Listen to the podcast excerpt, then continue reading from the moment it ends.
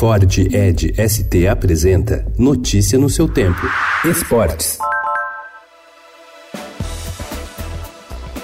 Não bastassem as dificuldades para conseguir pagar a construção da arena em Itaquera, o Corinthians trava uma batalha na justiça com a Prefeitura de São Paulo há alguns anos por causa do terreno onde foi construído o estádio. A dívida inicial acertada em 2011 era de 12 milhões de reais, mas passados oito anos, há dificuldade para calcular quanto de fato o clube deve para o município paulista.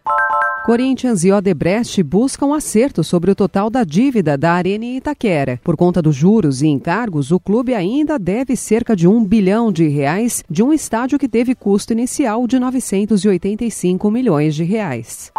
A 11ª Delegacia de Polícia de Santo Amaro investiga se a modelo Nájila Trindade cometeu uma suposta denúncia caluniosa ou fez falsa comunicação de estupro contra Neymar. Procurado pelo Estadão, o advogado Cosme Araújo, que defende Nájila, disse que aguarda ter acesso ao relatório do inquérito para se pronunciar. I've been all over the world, and but I've never experienced anything like this before. A seleção brasileira feminina de Pia Sandhog deverá unir a mentalidade e atitude das americanas, a organização tática das suecas e a técnica característica do futebol brasileiro. Ao menos é isso que deseja a treinadora, que foi apresentado oficialmente na tarde de ontem na sede da CBF no Rio de Janeiro. O Brasil conquistou mais duas medalhas na ginástica artística nos Jogos Pan-Americanos. Chico Barreto fez uma bela exibição no cavalo com alça e ficou com a medalha de ouro. Já Arthur Zanetti não conseguiu ter uma ótima apresentação nas argolas, como havia feito na prova por equipes, e acabou ficando com a prata.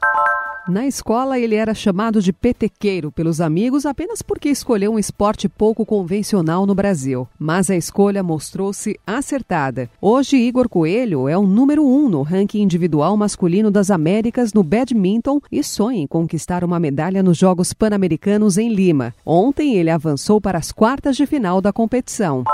O Palmeiras goleou o Godoy Cruz por 4 a 0 ontem no Allianz Parque, espantou o princípio de crise e garantiu vaga nas quartas de final da Libertadores. O resultado, conquistado graças a um bom desempenho no segundo tempo, encerrou o jejum de cinco jogos sem vitórias do time alviverde e acalmou seus torcedores. Na próxima fase, a equipe de Felipão enfrentará o vencedor do confronto entre Grêmio e Libertar.